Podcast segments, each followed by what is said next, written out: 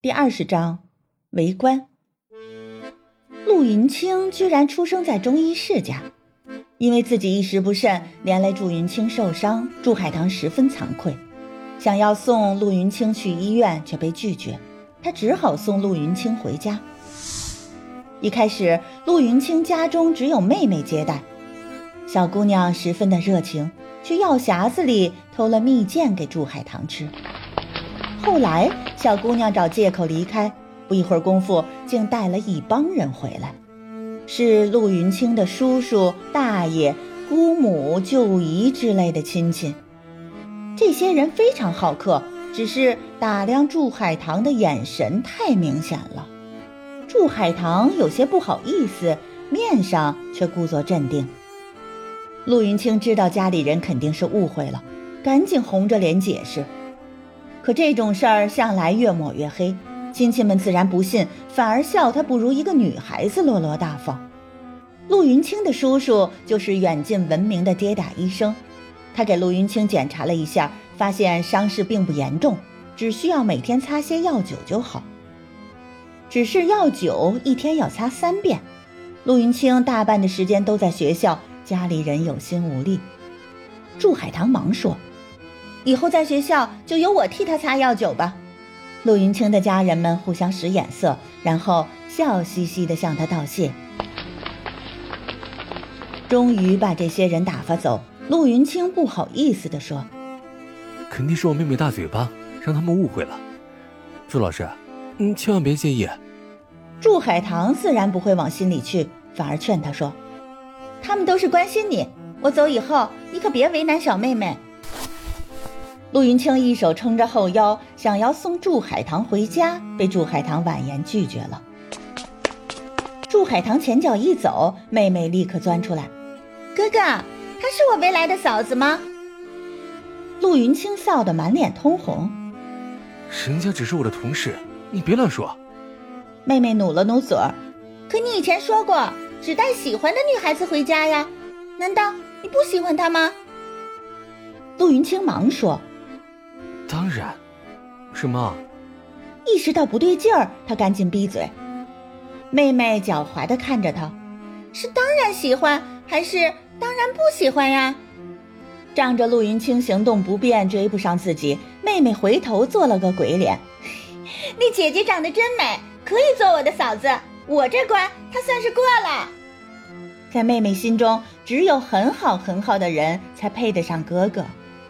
陆云清心中涌过一股暖流，想起在楼梯上救下祝海棠的那一瞬间，暖玉温香似乎仍在怀中。陆云清怔怔地出了神。次日中午放学时，祝海棠微笑地朝陆云清伸出一只手：“给我吧。”陆云清还没反应过来，“药酒啊，我答应过每天要替你擦的。”祝海棠调皮地说。一想到擦药酒就要袒露后背，祝云清一阵不自在，连忙摆手道：“小伤而已，不要紧的，等我回去，让叔叔上药就好。”祝海棠眼尖，从陆云清没关严的抽屉里发现了药酒，伸手就抢了过来，大大方方的走到陆云清的身后：“你是因为我才受伤的，给你擦药也是天经地义呀，我都不怕，你一个大男人有什么不好意思的？”事已至此，陆云清只好把衣服掀起来，他的耳根都红了。朱海棠在手上蘸了一些药酒，正准备要擦，林庭轩突然走进办公室。